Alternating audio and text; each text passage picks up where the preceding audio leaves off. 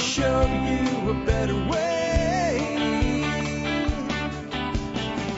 Hi, folks. This is Jack Spirko with another edition of the Survival Podcast. As always, one man's view of the changing world, the changing times, and the things we can all do to live a better life if times get tough or even if they don't.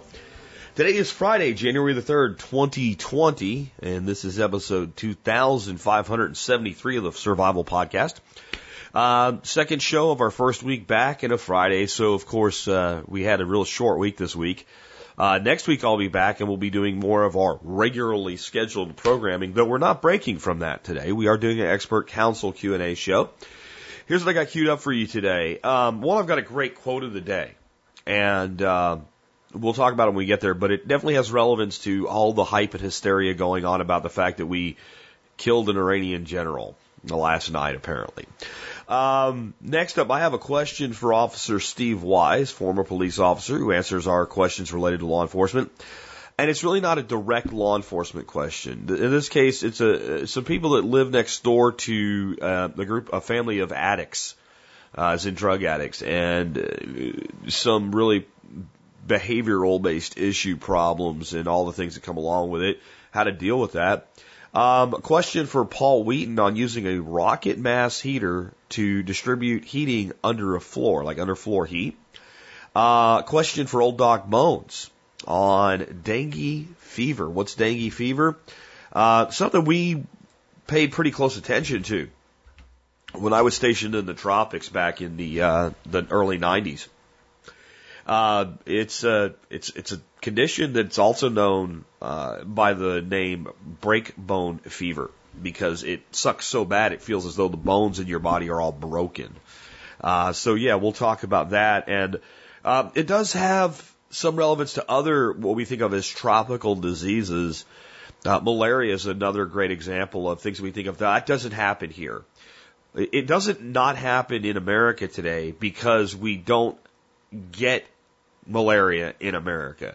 It happens because of our sanitary conditions and the society that we have built and the way that we run things.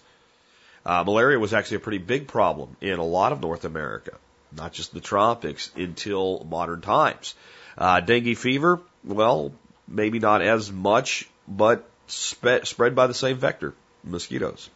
Uh, next up, Darby Simpson on getting started with raising pigs and Ben Falk with dealing with cut down trees. This is one that came in for me, for Ben, and for Geoff Lawton. And I was going to basically play them all in one show, and uh, not. I'm going to hopefully we'll get uh, Geoff's answer to this question, and uh, I'll give you some thoughts on both of their thoughts as they come in, and eventually maybe I'll take the whole question myself with the benefit of uh, having heard from both of them, and because that makes my job easier. And then the last one of today is a question for me on growing a social media presence, and specifically a Facebook page or a Facebook group. Uh, in the year 2020, is it worth doing? How would you go about it? What do you get out of it? That type of thing. We'll get to all that more in just a minute. Before we do, let me remind you guys that uh, if you like this show and you want to support us, number one way you can do that is become an MSP member. It's a new year, time for new things. How about becoming a member if you've not been a member before?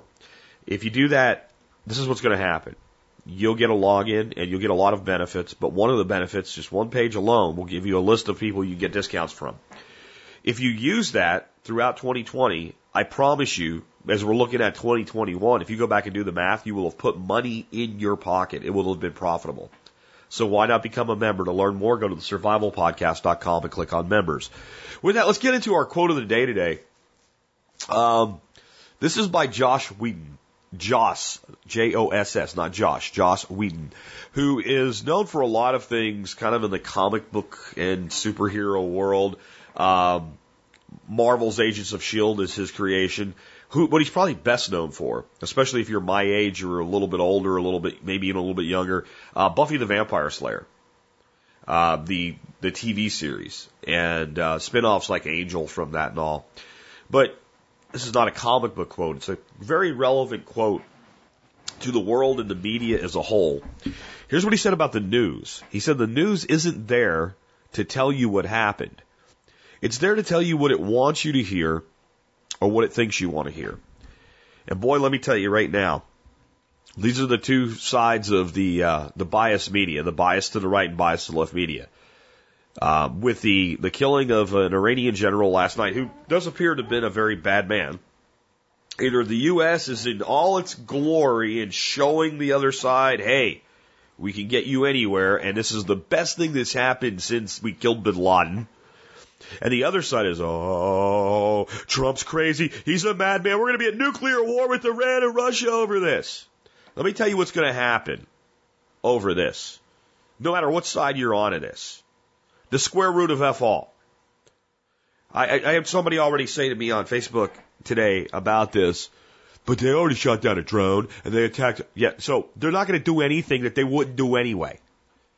Iran cannot successfully go to war with the United States, and Russia wants no part of war with the United States. Russia's not going to get involved. They may diplomatically get involved or sell them weapons or whatever, but Russia and the United States are not going to war, guys. Both sides understand what that means. It's not happening. It's not happening. And Iran is going to do nothing. And for the people that are like, woohoo, first of all, you're celebrating the death of an old man. Again, he's probably a bad guy. I don't, I, I, and I haven't done a lot of research into the guy. From what I've heard, sounds legit. Guy was named a terrorist when Obama was still president. Okay, so he's a target of opportunity, honestly, at that point. Um, but if you're cheering this and you're honest with yourself, then this is what you're doing. You're cheering for the death of a rather old man whose name you would not have known three days ago. But Jack, you just said he was a terrorist. Yeah, but you didn't know that. You didn't know that. If I would have said to anybody that's cheering right now, woohoo, number one, USA, right? Anybody that's taking that approach to this right now, two weeks ago, tell me the name of a serious terrorist threat to the United States right now, not a country, but an individual. I guarantee you, I could have went out in the street and found people that are cheering this, people that would cheer this today. And I could have talked to a hundred persons and not one of them would have named this guy. Not one of them. Most of you couldn't do it right now. If you hear the name, you're like, oh yeah, it's him. But you couldn't just spit the name out unless you're reading an article about him. Could you? I'm not going to tell you. You'll have to go look it up. That'll prove to you how right I am about this. The news isn't there to tell you what happened. It's there to tell you what it wants to you to hear or what it thinks you want to hear. So if you're a left leaning fake news outlet like CNN, or MSNBC right now, what you think your people want to hear is that no matter what happened, Trump is wrong and what he did is stupid and he's crazy, etc. And if you listen to Fox News, etc., what they think you want to hear is how great Trump is. So both of them are telling you what you they think you want to hear right now. You're not getting the straight shit from anybody except for me. What's going to happen? Nothing. Nothing. This will not improve our position in the Middle East. This won't solve any problems. Nothing good will come from it. Nothing truly bad will come from it other than if Iran does some shit, it is shit they are already doing and shit they would do anyway. I heard multiple people on the stupid TV yesterday, last night when all this started breaking, this could be an Archduke Ferdinand moment. The people that say that, you know what I'm going to go for, right? There's a punishment fitting stupidity that I came up with. Slapped in the face with a large frozen fish. Something like a salmon. You know, a big one. You can get a good grip on the tail and get a good baseball bat level smack. That's what these people need.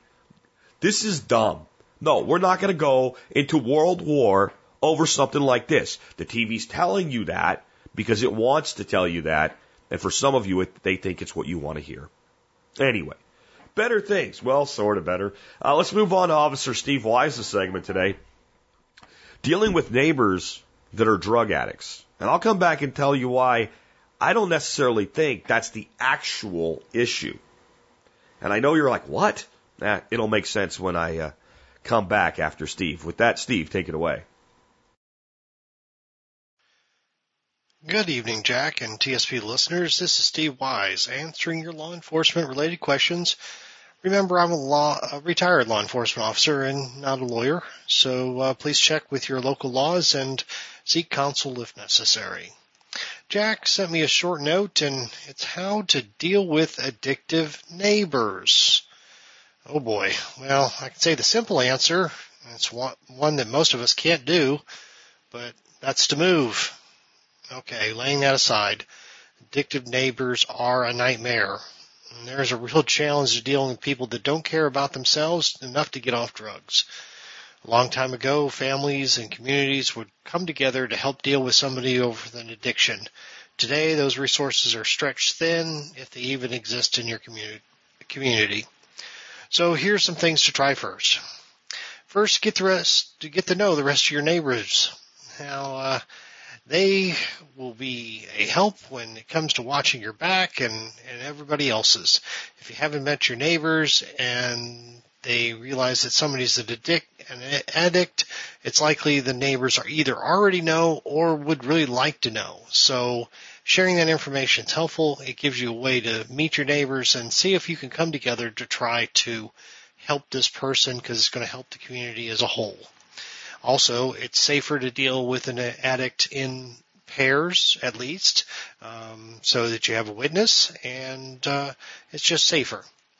All right, so now let's start collecting information on the addict. Do they have family members? Do they have children living with them?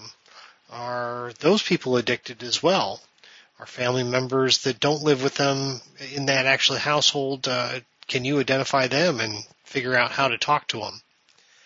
Then I would sit there and try to collect information on what community services might be available in your area. This includes going to your church or other groups that are formed to deal with addiction and abuse. Uh, the Department of Family Services is always a good uh, government option. Uh, certainly use that before going to law enforcement. So now you have your new neighbor friends and they can help you collect some of this information as well. Don't put it all on yourself, but to try to meet with your neighbors and work together to get it. So now we've got that information, what we're going to do with it. Now we can, we're going to try to contact family members that are outside that home and say, hey, make sure that they're aware of the addiction problems. Maybe together you can work out some resources. Um, the, it's far better for the family to deal with this than trying to get other government agencies involved to deal with an addicted person, especially the courts. But obviously that's not always going to work. If there's a family member living in the house that is not an addict, um, well, that's another person to approach. And doing it while it's safe to do so, maybe away from the home if possible. You and your neighbor, your new neighbor good buddy, make contact and with that non-addicted family member. See if they know that the other person in the house is addicted. Well, they probably know already. Um, so they may feel trapped or whatever and not knowing what to do, but at least now you have a person you can talk to and maybe some of the resources you found during your initial research can be helpful. See, um, you know, a lot of the non-addictive family members uh, may already belong to a church. You can say suggest that they re- reach out to their church or other organization that you found in your list. Um, many female partners of addicted people uh, are also finding that they're involved in abuse. So uh, looking for an abuse helpline, passing them on to the abuse helpline. If the female person gets picked up as part of the uh, abuse hotline services, those abuse hotline services normally notify law enforcement of abusive situation, and they go out and arrest the addict uh, based on domestic violence or something like that. Okay, maybe we're striking out there. What if are there any kids in the house? Well, I hate to do this, but you know, if there are kids in the house, they're probably attending public schools. And a note to a school administrator can be done anonymously. Anonymously, uh, little Johnny's father and mother, or and or mother, are addicts, and uh, if you pass that on to a school, they're mandated reporters, and that should generate a note to the Department of Family Children Services and uh, and all Department of Family Ch- Children Services reports here in the state of Georgia get automatically referred to the police department as well, so you get two investigations started at once. I know it's a little backdoor, but hey, it's it's a way of doing it, and you can do it somewhat anonymously that way. Um, can't say that all states are going to handle it the same, but that's an option. All right, we got no children, no family members. Now we're we're much further down on our list of options. This is where calling your local police department directly may help. Um, if the addict is causing problems, it's likely the local police already know about them. Uh, the challenge here is that there's no mandated treated pro- programs that people can be forced into. The police just can't show up and say, hey, you're an addict, we're going to force you into treatment. There generally has to be an arrest of the person and then hope the person can get off drugs while incarcerated. Sometimes the courts will have systems, but not likely, and they generally don't have a lot of beds even if they do. So on top of it, as long as you've got the support of your neighbors, uh, you can work together to keep watch on each other's houses. Um, you can spread the information around so it's not just one person calling the police. The addict will never really have to ever figure out who's calling or reporting him, but it's helpful to have all these neighbors working together so each other can watch each other's houses and hopefully keep that guy from breaking in or the addict from breaking in. I know that probably wasn't very helpful, but addiction is something that we as a country have really failed at handling. Uh, over the years, we've broken apart our families. We've broken apart our communities. Most of us don't even know who our neighbors are. Um, we've pushed out institutions away from us, uh, like the church. Um, we've even closed down a lot of our mental institutions. If they're not run by the government, they don't exist anymore.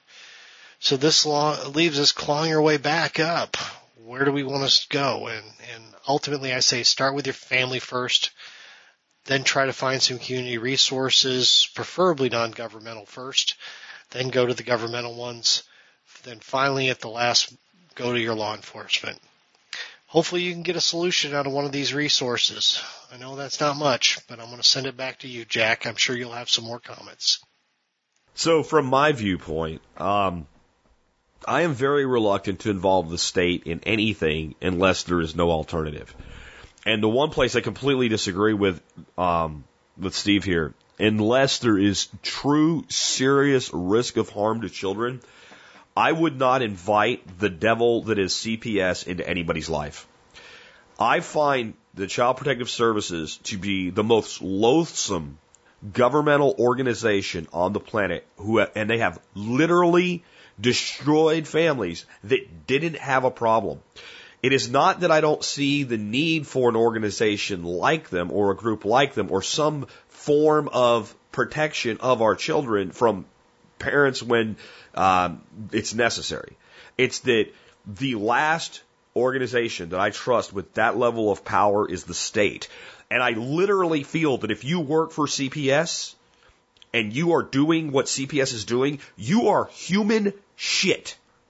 I mean, I really believe the average person that works for CPS is a complete filthy scumbag. Now, I'll temper that with I don't think that people end up there initially because they want to be. I don't think like a scumbag sitting around someday going, gee, I wonder wonder where I could go and use my scumbaggery and get paid for it. I know I'll go be a CPS agent. I, I don't believe that. But I think if you get that job, once you realize what it is, if you keep doing it, you are a scumbag piece of human shit. Because I know what CPS does. So unless I think that kid's going to end up dead tomorrow or seriously beaten, I will not use that Viper that is CPS. I do not trust them. And I think that they are the kind of organization you don't want them near your home, even if they're investigating the next door neighbor. I know I might sound a little bit harsh here, but they are scum.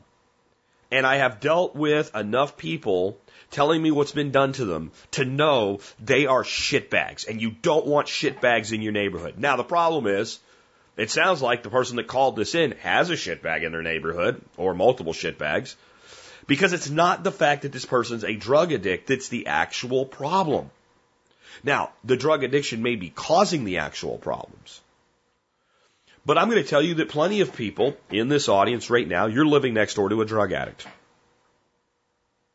And some of them are not just, you know, addicted to pills or something that we consider more benign. Like some of you are living next to a heroin addict and you don't even know it. There are people who are drug addicts, and I'm not saying you should be one, or it's a good thing, or even that it's okay, but there are people addicted to substances, including the ones we consider really, really bad, who live basically productive lives and don't bother anybody. There's a large portion of them when they become addicted to a substance like, let's say, heroin or crack or meth, become real problems for other people. But the problems are things like stealing shit, breaking into people's houses, um, abusive behavior, causing trouble. Most of these things are illegal. Most of these things, if you are going to involve the state in this, those are the things to involve the state for, in my opinion. So, keeping an eye on what's going on and understanding the risks, because the problem you have here is, you know, move was one of Steve's first suggestions. Well, if you have this kind of problem, it may be difficult to sell your home. And then you really are knowingly passing a problem to somebody else. So I think that it, it, it's very situational. And I, I'm not saying, in fact, in spite of the fact that I think CPS is a bunch of kidnapping shitbags, that I would never resort to it. I'm not saying I would never resort to it. But man, it would have to be the only option, and I would have to literally believe the safety of the child um, was at stake. Because I know for a fact, and you cannot tell me otherwise, that they have destroyed lives. In fact, I will link to a past episode where we, we had an author on who deals with helping parents fight back against these scumbags. And if you doubt me, if you have any, if you have any, like, why is he this bad about, uh, uh, angry about this? Go listen to that episode. And then I have to say, after you listen to that episode, if you don't understand where I'm coming from, even if you don't share completely share my viewpoint, if you don't at least understand it, um, you have a listening comprehension issue or you are that brainwashed by the state. And then I doubt you're going to be here anyway for very long. So, anyway, with that, let's go to something this time actually better. Uh, Paul Wheaton on using a rocket mass heater for underfloor heating or other options that might be similar.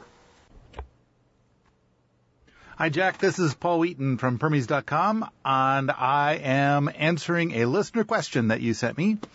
Uh, it says it's for Paul Wheaton, and then uh, they include a YouTube video of of Sheldon being angry at Wil Wheaton and saying Wheaton, Wheaton, Wheaton over again. I, I guess it's one of those things where if maybe you say it three times in a mirror, I show up. so anyway, uh, it goes on.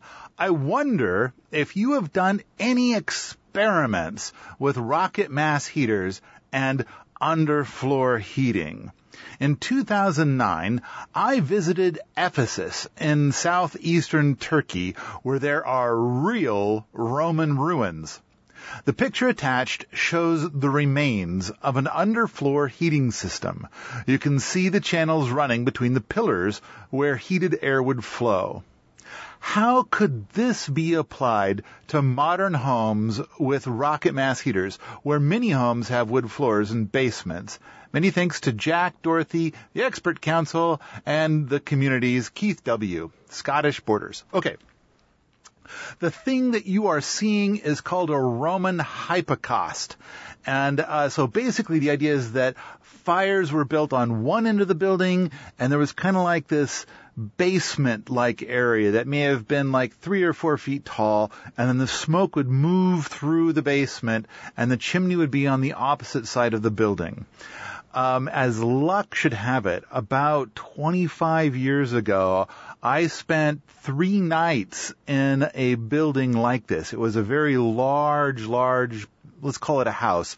It actually served many functions, but it was like a large house and uh, you would light the fire kind of in the solarium that was down low, and it looked like a kind of a, a regular uh, a conventional wood stove, only there was no back to it. It's like they cut the back out of it, and then underneath it went into this kind of um, a crawl space looking thing, and the floors were all stone. And then yes, you would you'd run the fire, and then the floor would get warm, a lovely, delicious warm. And there was a big chimney out at the back of the house, and the stairs to the upstairs would wrap around the back of the chimney. It was really a beautiful, beautiful thing. And it, it worked. It worked really well. I, I spent some days there that were extremely cold and really appreciating the heat that would come from this setup. Now, uh, if I'm willing to make it, take that setup and make it into a, a rocket thing, then I would definitely do the riser and a J tube and stuff like that in order to make it so that I can get a, a more complete burn first before sending the exhaust gases under the floor in a hypocaust situation. Um, there's other things that are kind of like a hypocaust. Uh, so, for example, in Korea, they've got the Kang bed stove, and so you would have a large bed platform, and uh, you would basically have the fire at the foot of the bed, and then the chimney would be at the head of the bed, uh, and it would kind of fill this this area. It would be kind of like a stratification chamber of sorts. But um, other things done in the world of rocket mass heaters that I am currently aware of. Not only did I see something with a wooden floor that uh, Erica Wisner had uh, built, and I think I've got a video on YouTube showing her with this rocket mass heater and talking about it. So the basically there is ducting that goes under the wood floor and then uh, out the chimney. So basically the heat will come up off of it and, and heat house. But it's like is I don't think that's really a mass unless there's like a lot of dirt on top of the ducting. And I'm not sure that there was, but then that heat would, would be released slowly, but you wouldn't get that, that delicious feel that you get when you put your feet on the floor. Um, for most rocket mass heaters and the ones that I have, I get that delicious feeling either by putting my butt on the bench or uh, the one in my house, I put my feet up on the sides while I'm sitting on the couch, and um, I can feel the warmth that way. But, all right. Uh, let's talk about your your question is where many homes have wood floors and basements. And so what you really want is that mass. And um, if you've got a wood floor and you're trying to uh, uh, get the heat to kind of go between the wood floor and the basement below, it's kind of like how do you do that and have a mass? And I don't, I don't really have a good answer for that. I, I kind of think that it'd be better to have like what the, the Romans did, have more of a stone floor. At least that's my understanding is that their floors um, were a, a type of stone floor. Um, oh, uh, before I forget, the one other rocket mass heater thing I've I've heard of is where somebody had basically made a cob floor, and they had routed the rocket mass heater exhaust into the cob floor. And then the reason why the story is told over and over again is because that particular person, they sealed their cob floor with um, uh, apparently uh, beeswax. And the the beeswax would melt every time they would have a fire. So it's, it was like suddenly the floor became really sticky. So it's like, oh, that didn't work out really good, did it? Um, I, I do think that there are things in the realm of cob floors that could be done much like the, the Roman hypocaust. And, uh, I think it's a brilliant idea. We need to see more experiments in that space. Um, we've, we've recently, uh, wrapped up, uh, in fact, we did try to do something like that once up at Allerton Abbey a long time ago, but then the, the rocket engine that somebody built, um, they, they they they went down and and did the um, the mistake that so many builders, so many first time uh, rocket mass heater builders do, and that is that they want to move in like 15 optimizations before they've even built their first one. And so you you know really for your first ever rocket mass heater build, keep it simple. Innovate after you've done the basics. So they made something that basically didn't work.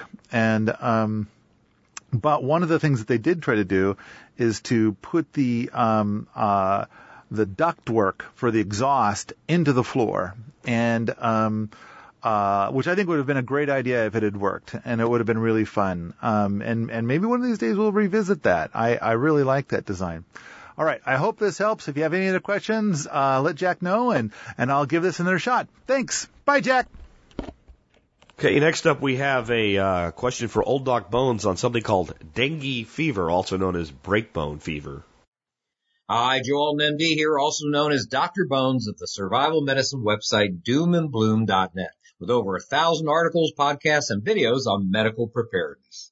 Together with Nurse Amy, we're the authors of the Book Excellence Award winner in medicine, The Survival Medicine Handbook, plus our latest book, Alton's Antibiotics and Infectious Disease, A Layman's Guide, and the designers of an entire line of medical kits at store.doomandbloom.net, HSA and FSA eligible. This question for the expert council tackles the local transmission of something called dengue fever. In olden days, epidemics of tropical diseases affected various cities in the southern United States, especially places like New Orleans. These can become problems again if a disaster knocks us off the grid, especially if they're caused by viruses, which aren't affected by the use of antibiotics. Down here in South Florida, we get outbreaks of tropical infections even in wintertime. A while ago, I wrote about a mosquito-borne virus that strikes warm weather regions, and that is dengue fever. At that time, I reported that places as far apart from each other as Singapore, Nicaragua, and Bangladesh had reported dengue outbreaks. Now, I'm not saying since the beginning of the year, but actually on the same day. This distribution, that's reminiscent of a pandemic. According to the World Health Organization, a pandemic phase is characterized by community level outbreaks in different regions. That certainly meets the criteria. This week, the Florida Department of Health in Miami issued an alert after two local residents came down with dengue symptoms, bringing the total to 14 for 2019. These cases were not thought to be contracted in other countries, but locally in the South Florida area. The implication is that local mosquitoes in the area are a reservoir for the disease. This differs from, let's say, the Ebola virus in 2014. With Ebola, the only U.S. infections occurred from exposure to a Liberian who arrived in the U.S. after being infected in West Africa. What is dengue fever? Dengue fever is an infection caused by a virus transmitted to humans by mosquitoes. If you live below 3,000 feet elevation or between latitude 35 degrees north and 35 degrees south, you're eligible. An estimated 400 million people get infected with the dengue virus every year. Luckily for the grand majority, they don't even know they have it. But 96 million cases do result in sickness. Rates of dengue fever are thought to have increased greatly since 1960 due to encroaching civilization and population growth in warmer regions. As a resident of South Florida, I think that the widespread introduction of air conditioning around that time may have caused the explosion in potential victims. The mosquito that transmits the dengue virus is the Aedes aegypti, although other species may also spread it. The mosquito itself doesn't get sick, but the virus is in its saliva for life. The mosquito passes dengue onto other humans through its bite. How do you recognize dengue fever? Well, there are actually four different but related viruses that cause dengue fever, but the symptoms are all similar. If you're in the unlucky minority that actually gets physically ill, you can expect to see signs about four to seven days after the infectious bite. You may experience a high fever up to 104 degrees Fahrenheit. Usually it's a sudden onset, severe headaches, pain behind the eyes, severe joint, bone, and muscle ache, fatigue, nausea and vomiting, and skin rashes that usually occur several days into the illness. Sometimes the orthopedic symptoms are so painful that dengue has been called breakbone fever. Thankfully, most people do resolve their symptoms in one to two weeks and are immune to the virus, or at least the specific strain of the virus that they contracted. Remember, there are four. If someone with a history of dengue fever gets sick again, it's likely to be with a different strain. Second dengue infections, by the way, tend to be worse than the first. Although most recover fully, a small minority will develop a life-threatening version of the disease called dengue hemorrhagic fever. Complications such as bleeding from nose and gums, blood and lymphatic vessel damage, and liver enlargement can occur. The disease may also progress even further to dengue shock syndrome, where massive bleeding, organ failure, and circulatory collapse are sure to ensue. If you had to compare it to another disease, think of end-stage Ebola. What's the cure for dengue fever?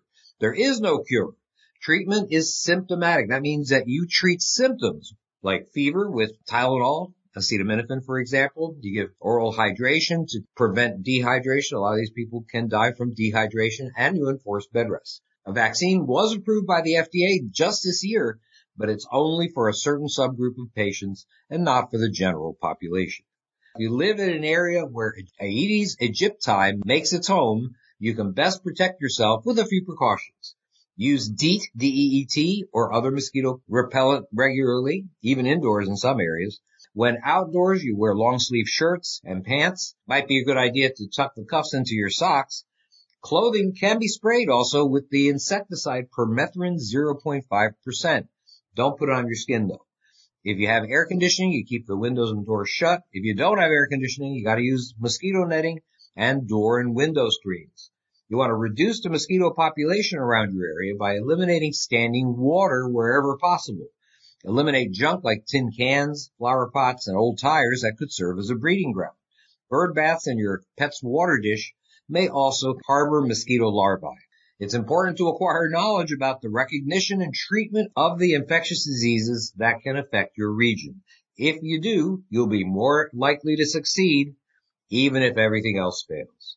This is Joe Alton, MD, that old Dr. Bones, wishing you the best of health in good times or bad. Thanks for listening.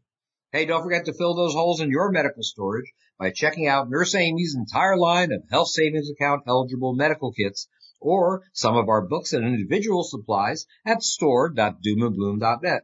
That's store.doomandbloom.net. And please subscribe to our website at doomandbloom.net. You'll be glad you did. All right, next up, I got a question for uh, Darby Simpson on getting started with raising pastured pork, raising those piggies. Darby, what's up, man? Hey y'all, Darby Simpson from Grassfed Life, answering another question that I got this week from David. And David hails from southern Wisconsin. And David, I love your question. What steps would I need to take to run a few hogs come spring? I've got both uh, wooded and open land that you could that I can use. Well, David, I got to tell you, if if you've ever listened to me uh, on this podcast before, you know that I'm a huge fan of running some pigs for both personal use and profit. Uh, properly marketed pigs can be very, very profitable, uh, particularly if you're willing to, you know, sell them by the retail cut. But Today we're going to focus on production because that's what your question really centers around. And you're going to need a few things. Uh, whether you want to run them in the woods or on open ground, it's really up to you. Um, obviously, the first thing you're going to need is a good source for weaned pigs. And David, what I would tell you to do is to try and find somebody locally. You can use Craigslist, you can check Facebook groups, um, you can just like reach out to other local farmers who are doing pastured pork, ask them where they get their feeder pigs from, or would they be willing to sell you, you know, three or four or six or whatever, and start there. Ask, uh, you know, some questions about how are the uh, pigs you know, kept and raised that you're you're getting the stock from? Does that meet your personal criteria, whatever those are? and you're going to want to look for at least 40 to 50 pound pigs. Uh, I always liked trying to get like 75 pound pigs if I could, and there are some reasons for that. The next thing you're going to need to do is to have a secure place to train your pigs to electric fence. And I'm a big fan of the Premier uh, portable electric netting. Uh, it's uh, it's not really all that expensive. It's very good stuff, and it's very good at holding pigs that are about 75 pounds or, or bigger. Um, that's why I like getting pigs that are 75 pounds. Now, no worries if you get pigs that are smaller than that. You're just going to need a secure location to hold them in until they're big enough that you can take them out and rotate them in this portable netting. Now, you could use reels if you wanted to, but I always stuck with the netting.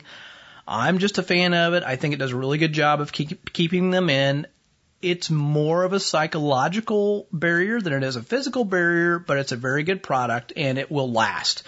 You'll also obviously need a portable charger. Um, I, I would tell you to check out some of the units again that Premier Fence sells. Uh, they're very, very good.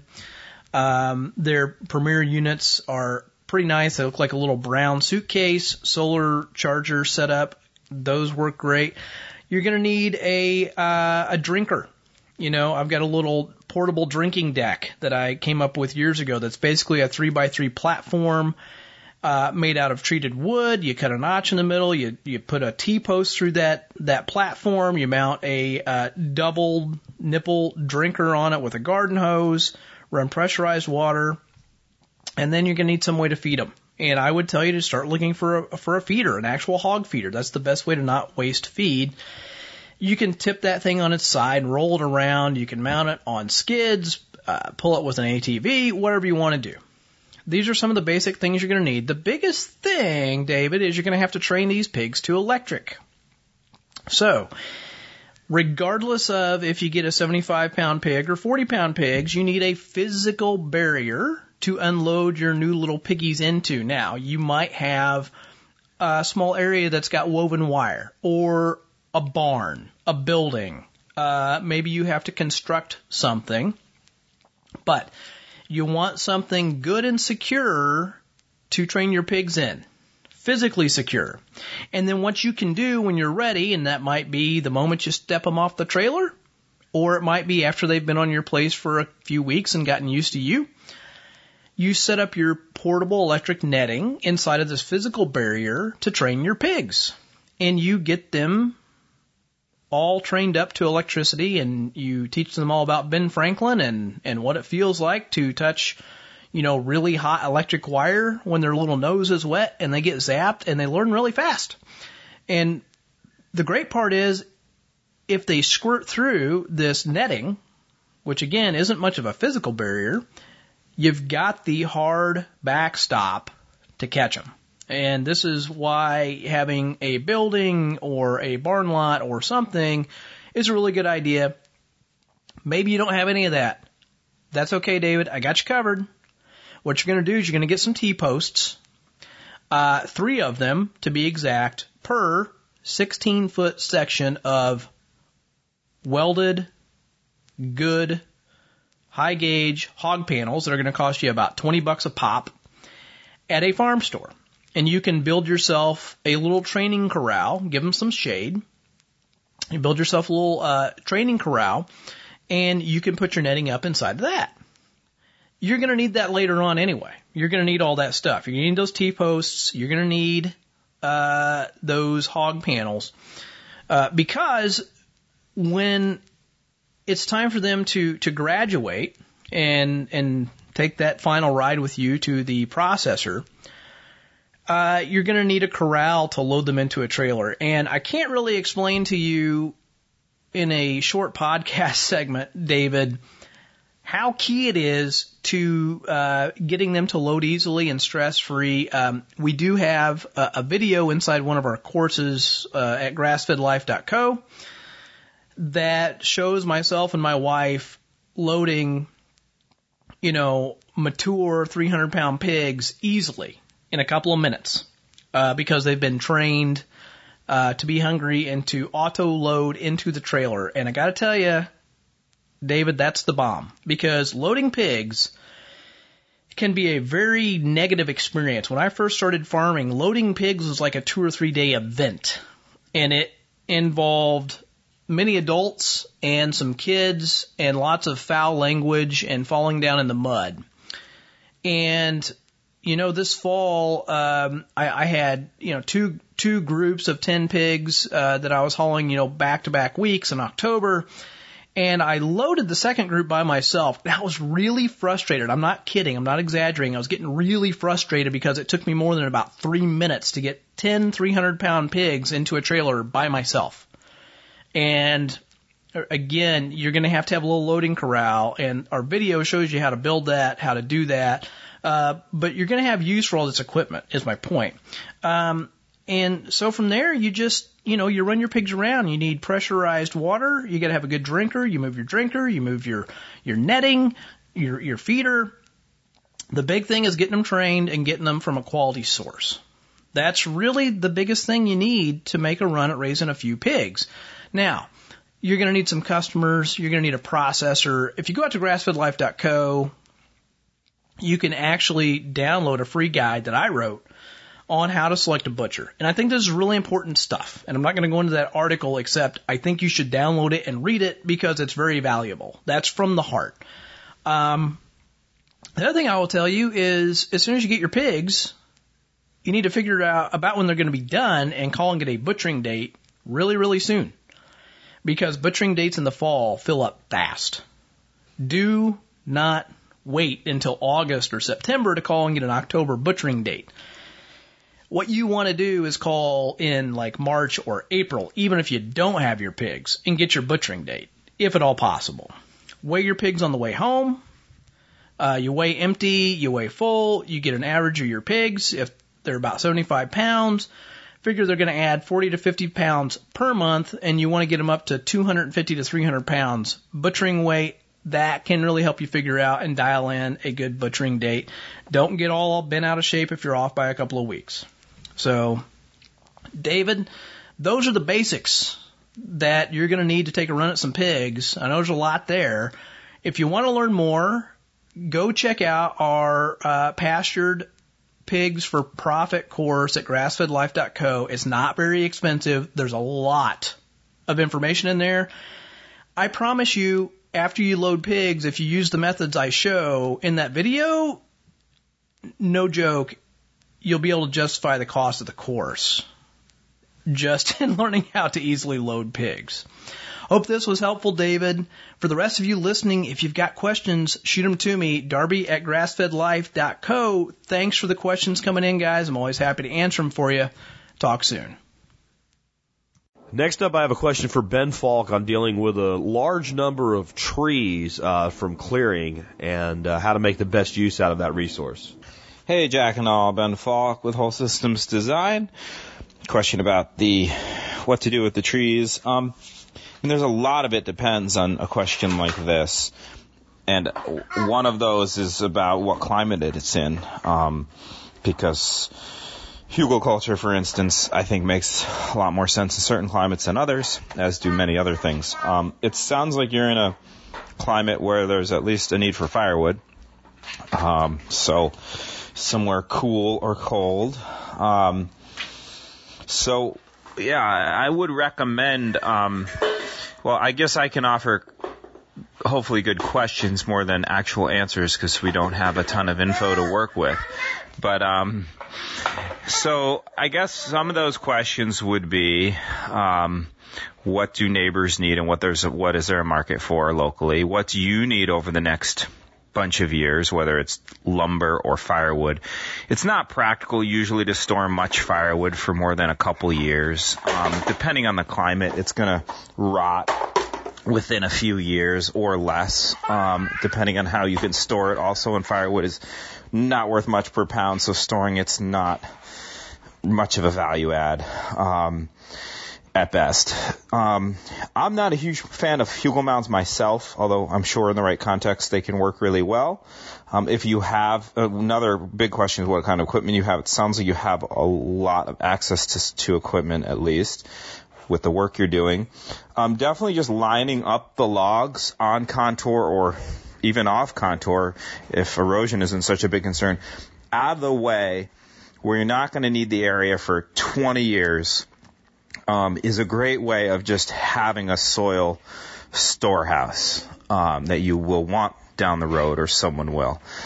Definitely not a fan of just burning it all up. You know, that's mostly what people do where I live. In a lot of the country, you want to get, you have biomass you want to get rid of, you don't want, you just burn it. That just turns it into the atmosphere. That's not getting you anything except you know, there's no um, turning that problem into a solution by doing that. No solution there except that it's out of your way. There's no multifunctionality. So Hugel mounds could at least be giving you soil and not just turning it right back into the atmosphere um, as pollution. And um, if they're out of your way, they're not going to be a problem. Um, hopefully, you know, in the shade somewhere, ideally. Um, you can plant on them. If you do make actual hugel mounds, um, you got to pack in dirt really well. I think it's a lot of work. It's a rodent superhighway, is what I found. So, you know, they really eat the roots of a lot of things. I've heard that Sepp Holzer never intended them to have trees planted on them. That you'd go back in. Basically, it's a way of composting trees.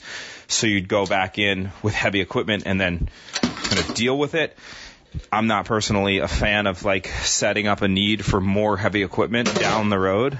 Kind of trying to get around that, like using heavy equipment to not have to need it ever again for the most part. Um, so I'm I'm a fan of he he used to put um or he still apparently does mostly fo- focus on annuals on Hugel mounds. I don't see the sense in that personally. I mean annuals that's a tough way to grow much annuals. Um, so we plant trees on them. They do do well after a while once they get past the rodent pressure. Um, yeah, if you can turn it into firewood and turn some value out of that, that's great. Maybe a combination of a bunch. If you can chip it and just stockpile chips, great. That's that just gets better and better over time. But you need a major chipping um, operation. You need you know one of those huge like forty thousand dollar chippers to make that reasonable. And um, you will just improve that value of those chips will improve from year excuse me from year to year for a long time. Um, you could also make wood chip terraces rather than piles. I'm a huge fan of that. That's done a lot of good for us. Um, uh, you know, sorry, I'm just trying to watch my two year old while I'm talking to you, and he's trying to eat toothpaste. Um, so wood chip terraces are awesome. It builds soil more than a pile. Um, because at that interface, you really get a lot of soil built up, whereas a pile, you know, the interface between the ground and the actual chips is where you're getting um, the soil building action, and so you have more of that at a terrace um, than a pile. After once you're above like a foot above the ground uh, in the wood chip column, if you will, um, there's not a ton of biological activity, not as much as where it meets the ground. So, um, trying to uh, make terraces will, will will equal a really nice uh, soil production system, and we've had a lot of luck with that. And you can, after a few years, you can get in this like compounded situation where you can be mining compost out of that yearly and just replacing it with old chips. You'll get a lot of wine cap stropharia out of that situation too, depending on your climate. Sounds like you're in a cool, moist climate, so that's definitely a suitable thing to do. Um, here you go, have some water. So those are some options. Um, sorry, I'm kind of a solo dad tonight, so got the kiddo. But um, yeah, good luck, and uh, just try to think about some of those questions that I posed, and if you can, try not to just burn it all. Um, you could make also a bunch of biochar. That could be really great. You know, the the longer you can kind of get this biomass and carbon forward into your system, the more, more value you're getting out of it. And if you just kind of light it all on fire, you'll have no benefit from these trees um, down the road at all. Um, and if you can grind them versus uh, stump it, all the better for your land. Um, stumping is probably the most degenerative action short of blasting. Sometimes you got to do it. You got to stump where you're going to build a house, where you're going to put roads sometimes. But grinding can really kind of get rid of the tree, so to speak, and the stump, but you can, and you can have smooth ground, but you can have all of that organic matter left in your ground. So good luck. So I'm going to chime in here a little bit. I I love hugel culture for what it is, and you can love for something for what it is, and not necessarily think it's the appropriate use of technology for yourself or at large scale for most people. A hugel mound, whether it be done for five to six years of cultivation and eventually leveled out, which is one of the things that Sepp Holzer does with hugel mounds. Um, understand where that comes from. So Holzer's farm is on very steep grades uh, in the mountains in in the uh, the Austrian Alps, and he had a lot of low value timber, and he wanted to go into farming high value farms stuff, livestock and annuals and perennials, etc.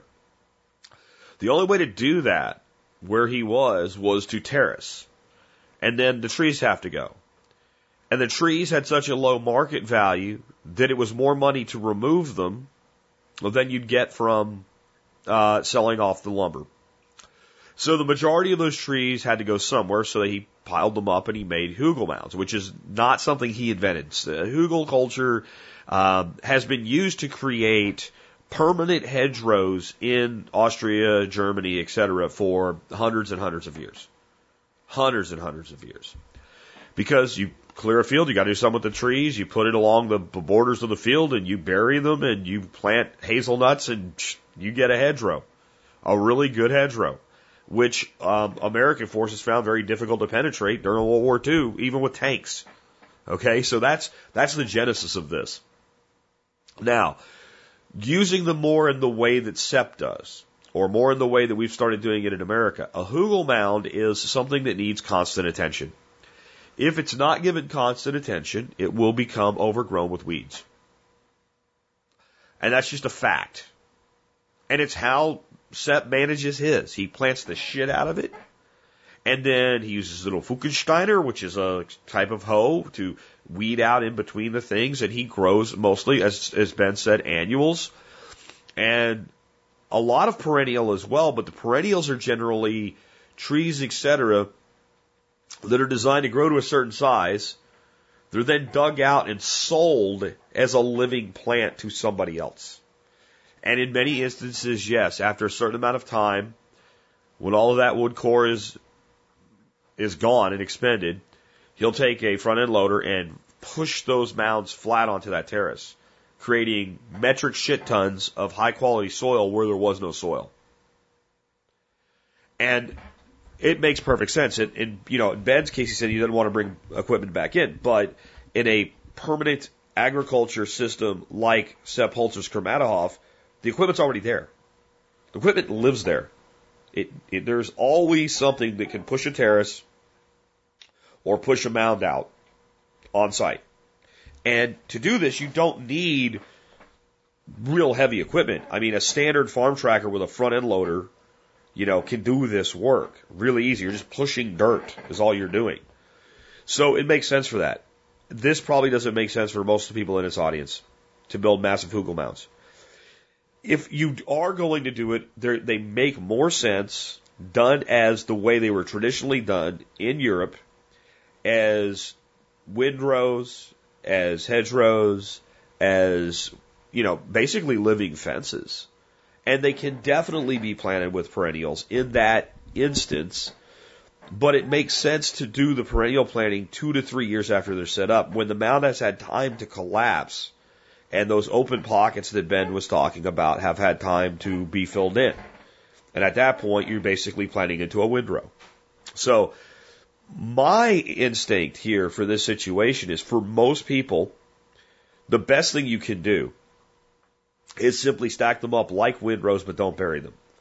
And I would say to do that on contour or on like a one degree pitch of contour and turn them into deposition traps and make sure that those locations are kind of out of your way. And planting simply upgrade behind them over time can do a lot. Or I think in many instances, they can be used as the foundation to build terraces. And I will save more thoughts on those for after we come back and hear from Geoff Lawton, hopefully next week on this one. Uh, so now it's time for me to dig into uh, my topic of the day. And this is on building a Facebook group. And this email came in from Josh. And here's what Josh said How would you go about building and growing a Facebook group in 2020? What are your recommendations for promoting and growing a Facebook group? After years of listening, you say that interaction on Facebook is within groups, not pages. I've created a group to accompany my YouTube channel, Gander Flight. Most Facebook groups are heavily frowned upon or outright prohibit self promotion, even in the con- even if the content is relevant.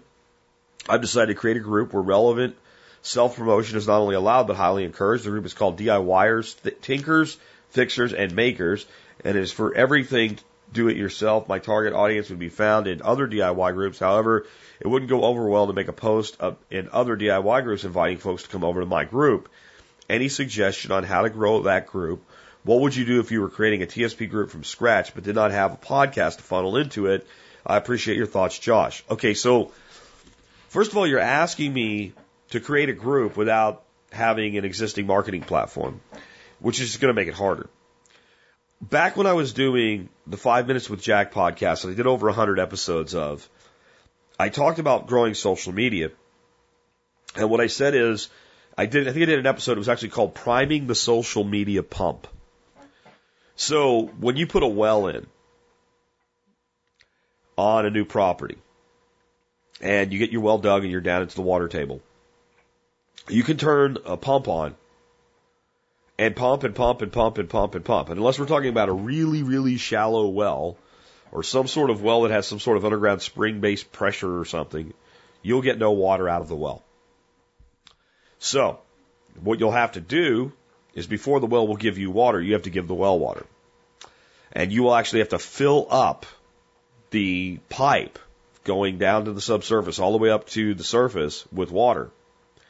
And then you can have all the water you want from your well within the confines of how much water that well can produce. That's called priming a pump. For most things you'll do on social media, you need to prime the pump, which means you need to bring people to social media instead of get people from social media. So, the good news is that your group's already off to a decent start. Uh, you've got over 200 members, and I happen to be one of them. I like what you're doing. I think it's a cool group. Uh, next up, I think the concept of saying promote the hell out of yourself as long as your content is relevant to what we're talking about is something that could benefit a lot of groups on Facebook. And I really like the, the idea. I don't think I would build the group on that as my message to potential members. I would build the group on this is you know like the, like we do with Regen Ag. This is a get shit done group where we all share the ideas and the things that we're doing. And then once you're here and you read the group's uh, terms and conditions, self promotion is cool. If you go out and you build it heavily, now I'm not saying not to mention it in any of your marketing or outreach, right? But if you lead 100% with that, you're going to attract the exact type of people that are the reason that groups generally prohibit self promotion. The people that are like just basically the Amway people of social media. Every stinking thing is buy my shit, come see my shit, et cetera, et cetera, et cetera. Well, what you really want is people that are promoting DIY. And this is where a lot of these groups, I think, behave stupidly. So I go out and I write an article. And then that article is about how to do a thing. Or if the group is politically uh, centered, it's on a particular political issue or whatever it is. I write an article on that thing that the group is based on. And then I share that article. And then it's not okay because I shared my own article. But if you shared my article, it's totally okay. Now, I, I just find that to be stupid. I think that we judge the content based on the motivations of the group. Does this fit? If, if anybody else had submitted this, would it be okay? Does it fall within the parameters? And this is why I think you shouldn't hesitate for a second to take this approach. If it doesn't, ban the person who posted it. Not because they self promoted, because they didn't follow the, the, the, the ideals of the group. And this is how I feel about people that cry when they get banned on Facebook. I don't give a shit. From a Facebook group, I don't care. We ban people all the time from our groups. And you know what it makes our groups? They makes it makes them tight knit, growing groups of people that actually post relevant shit. Because that's what's going to make your, your group work. Now let's talk about what I find to be the magic number of members in a group that will make that group have the potential to take off and grow on its own on Facebook from an organic growth. People finding posts by it, people looking for a group and seeing a group and saying, oh, look, that group has X number of members. They are active and I want to be part of it. It's worth joining this group. That number is a thousand. Now you're 20% there. 20 something percent there, 25.4% there. I think when a person does a search, like DIY group, and I think DIY is a great anchor point, and they see a list of groups they can join, when they see a group with a couple hundred people, they might join it. And this, this is, would they ever join this group? Is what I'm saying, right? So let's say we've got a group that's described as the type of group that a guy named Joe who happens to be looking for a group sees. So he types in DIY Facebook group or whatever. And he's on Facebook and he sees a list of groups that are DIY groups. And he sees one that's got like 45,000 members. If he's interested in DIY groups, he's going to join that group. If he sees one with like 12, he probably won't. he'll probably feel that it's not worth his time. He probably will feel that it's not worth his time. So what's going to happen then is he's going to look at other groups and he's going to pick groups that have activity and members. That's the two things I look for when I like decide I'm into something new and I want to join a group. If they have like 12 members and one post every six months, I am not joining that group. I don't have time to waste with that kind of a group. But if they have a few hundred members even, I'll probably join and see what happens. If they have a few hundred members, but it's really active when I look at it, I'll join it. If it has a thousand or more, I'm like, you know what? It's probably, it's probably going to be active. I might not decide to stay, but I'll join it. So my thing would be like the thousand true fans model for Facebook. Your goal, Josh, should be to get to a thousand members. And if you get to a thousand members, you'll probably continue to organically grow from there. So how can we do this? Number one, you do have your YouTube channel. It's not a big channel, but you do have people that are subscribed. Ask them to join your group. Okay. Number two, do a post to your group every once in a while and ask members of the group to consider inviting people they know to the group that they think would like it. If you have 200 members and on, not, not, not everybody's going to do this, but if the average is one person is invited per member, one post like that can grow you conceivably by 100 to 200 members.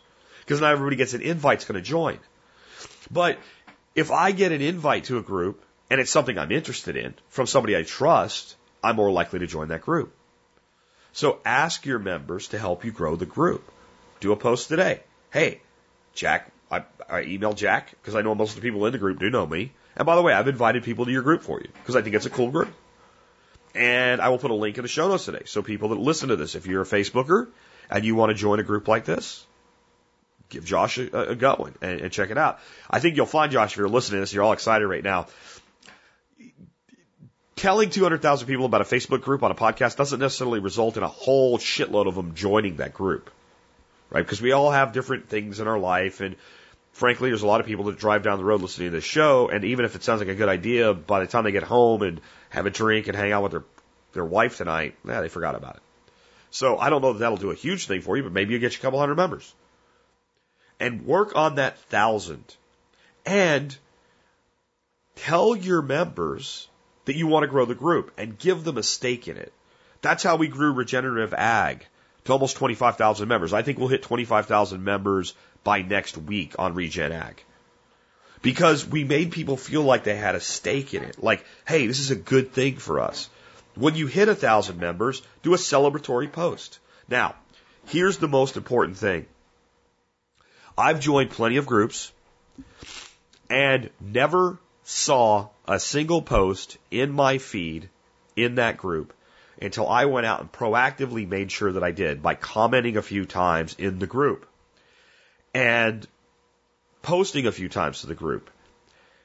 And a lot of times when I post to a new group that I'm a new member of, even if it's an active group, nobody in that group sees me. Facebook has weird shit they do.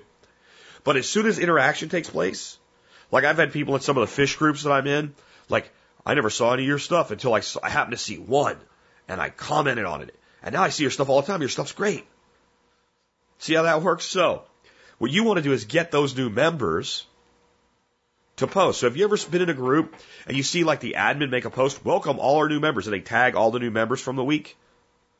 Like there's a Star Trek memes group I'm in, and it'll say it'll say welcome aboard too, and it just it just tags every new member.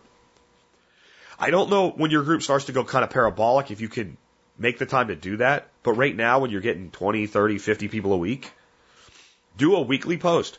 Welcome to all our new members and tag them. They'll probably get a notice many of them will come over and say, Hey, thanks. And all of a sudden you created that first big interaction beyond just joining the group. And they're more likely to see posts from other members. You might even encourage them, Hey, take a look around. Please comment on some of our existing posts. You might even let people know when they join the group that if you really want to see stuff from this group, make sure that you get active in it and comment on other people's posts, not just make posts of your own because that will just tell them straight up that will lead Facebook to show you more of what's going on here. So those are some things that I would do. Now I've gotten very leery at putting a lot of work into Facebook anymore. because Facebook keeps doing more and more shit to make me unhappy, like spying on us and giving our information to the government. Uh, it doesn't bother me for myself very much because I'm a public personality. My entire life is online. There's nothing that they can find out about me from Facebook that if they want to know, they can't find out anyway. But for a lot of people that aren't living their life so publicly, I really have a problem with a lot of Facebook's policies. They're also big into censorship and stuff like that, including censorship inside private groups. That really bugs me. Like our TSP group is private. You literally can't see anything in our group unless you join and we let you in. So if you're offended, just go away. Well, we've had some censorship, not a lot, but a little bit, enough to know that they do this, where we know for a fact that the, the post itself was not reported. That some filter was tripped and some Facebook admin came in and dilly dallied with our stuff. So there's a lot of things I don't like about Facebook, but it is the number one platform in the world for this type of activity today. It is the number one reason most forums are dying on the internet, old school type forums. They're dying because people are on Facebook anyway. So I do think it's still worth doing. So hopefully that gives you some ideas. And again, I'll put a link in the show notes today and people check it out. Tinkers, makers, DIYers. Yeah, and you can promote yourself, which I think is a fine thing. With that, we've wrapped up another episode. Want to remind you guys in, uh, a way you can help support this show. Do your online shopping at tspaz.com. T-S-P-A-Z, tspaz.com. If you are going to shop online and you go there first, no matter what you eventually buy, you will help the survival podcast and the work that we do. Uh, I do put daily reviews up of uh, items of the day, is what we call them. And um, the thing about my reviews of products on Amazon that I think differentiates me from any other websites I've seen that, that do this with earnest. I mean, there's people that put up two or three things or whatever. I meet somebody that actually has done hundreds and hundreds of reviews over the years and, you know, is, is, is does, does a significant amount of referral sales to Amazon. Um, most of those sites, you know, they'll have like, here's the best food processor, and there's like five of them, and you know, there's a grid, and it might look like it's a pretty good feature selector, but I'm going to tell you that 99% of the time, the person that wrote that review has never touched one of those damn things. If you see it on my site, I own it, I bought it, I spent my money on it with very few exceptions. And if it is an item that I didn't buy, it will say, I did not buy this. It was given to me or somebody told me about it and I don't need one, but I think you might like it. I think there might be two of those in hundreds of reviews. So when I tell you something is a good product, you can bet it's a good product. Today's item is one that I brought you last month, but I did not officially make it an item on T-Spaz because I had not yet tried it long enough to say, hey, you should buy this thing. I've now been using the Barrina LED glow lights that I mentioned in yesterday's episode for about three to four weeks. You should buy this. If you want to start plants or grow plants indoors, if you need an LED grow light solution, I am convinced that right now there is not a better bang for the buck. I am convinced you can get a better light. That can be accomplished.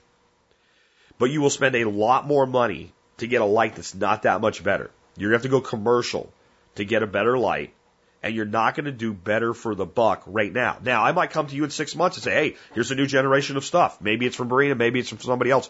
Right now, the fact that you can get six two foot long grow lights that daisy chain together for 60 bucks or $10 a light, I don't know of anything better for the money. There's, this stuff's all made in China. I mean, let's be honest. There's probably this light with somebody else's name on it that sells for about the same money from somewhere else that I don't know about. That's not what I mean. I mean that this is the class of equipment that is the best bang for the buck available to the, to the, you know, the consumer level market right now. They are fantastic. They work beautifully. I have two videos in the review today of a starting system that I set up with these using hydroponics. It, it's unbelievable growth. It, unbelievably healthy plants. No legginess whatsoever. And I've been asked already, like, do you have those lights that high above those plants at all times, or do you raise and lower them? No, they are there permanently. They're there permanently.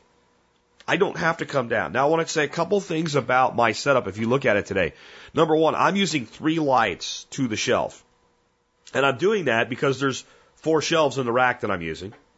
And I bought one set to try them, and I ended up with three shelves with two lights, and they were doing fairly well.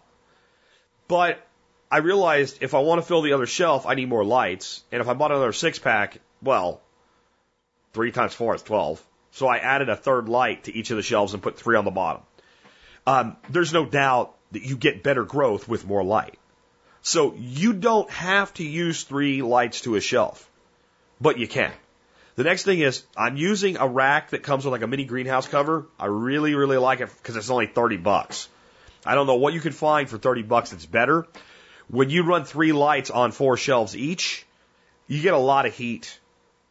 Even though they're LEDs, you get a lot of heat if you close that in. I have not, since I've done that, I only closed it up once, so you don't really need the plastic cover, but you might want to use it until you get germination. Next, my system is built on hydroponics. I don't care how you want to grow or start plants. These lights are awesome. If you want to start in, you know, 72 count cells or six packs or whatever, still use them. Awesome, awesome, all the way to the moon. Awesome lights. Um, again, I brought them last month. They looked really good. I said, hey, somebody told me about these. They seem like they're being honest straight shooter with me, but I'm not sure. I'm just telling you, I wouldn't buy Kingbos at this point. At this point, I absolutely forbid you from buying the Kingbo light while these things are available. I know I can't actually forbid you, but that's how I feel about it. Like, I cannot in good conscience let you do that ever again. These cost less, they work better, and I don't know how you go cost less works better and buy the other thing. Right? These are the light, and you can get them in two foot or four foot lengths. I have a four foot stainless steel shelving unit out in my garage, and I'm thinking about getting a set of the four footers and doing three and three for two four foot shelves and doing another system out there. That these these things work so damn good. This is the time, and I'm going to tell you something else. I know a lot of you like, I want to start get you know start seeds in like March. No, you need to be starting your seeds in like, for most of you, around Valentine's Day. So you still have plenty of time. But that's about five weeks, six weeks. It's going to go very fast. I'm not saying go run out and buy them today. Who knows? Between now and then, they might go on sale. But I would start piecing together your system if you want to do seed starting in earnest this year now. What am I going to need? Where's it going to go? What sizes am I going to use? Where am I going to locate it? Am I going to do it with hydro or am I going to do it with soil? How am I going to irrigate it? How am I going to make sure, you know, everything works? I would get on that now. Because if you don't, you're going to be buying Bonnie's plants in April. I, ask me how I know. I've done it pre- prior years myself. So, with that, let's go ahead and wrap things up with our song of the day today. It is a Friday. And as I said, uh, I I got a, a series of songs to pick from this week since it was a short week from John Adam. And this one's from Sly and the Family Stone. And it's called Thank You for Letting Me Be Myself Again. Thank you for letting me be myself again. But yeah, you'll if you're not sure what I'm talking about, look at the show notes today and you'll see the way it's actually spelled out when it was on the album. Sly Stone wrote this because he felt that people weren't not getting the core message of his music, that they were just like kind of grooving on the funk, right? Because this is 70s funk, man. It really is. Um, because his, his message was big on like racial harmony and not being misled by the establishment. And this song kind of really brought up a lot of deep shit, like some of the stuff we're talking about today. It's one of the reasons I, I selected it. Um, how scared people can be made by the media is in this song. You know what? No one got it. No one got it. Because their music has that true kind of 70s funkadelic, you know, disco sound that's so powerful that you just end up grooving on the music and not getting it. This would be an interesting one for you to try to listen to the words, but I'll tell you what would be even better. Look up the lyrics and read the lyrics apart from this cool music. Says the number one reason I picked it for today, it's Friday. Many of you are going to be driving home from work. You always thought you had a short week like I did this week, maybe not as short. You know, but you had your short week, first week of the new year. You're coming home, you're probably like, ah, back to the grind, man. Cause you know next week you got a full week ahead. And there ain't a lot of vacation time coming anytime soon unless you're taking PTO or something like that. So you might be kind of like, oh, hey, it's Friday. Go home and have some fun. Groove to the funk on your way home. With that, it's been Jack Spirko with another edition of the Survival Podcast, helping you figure out how to live that better life if times get tough or even if they don't.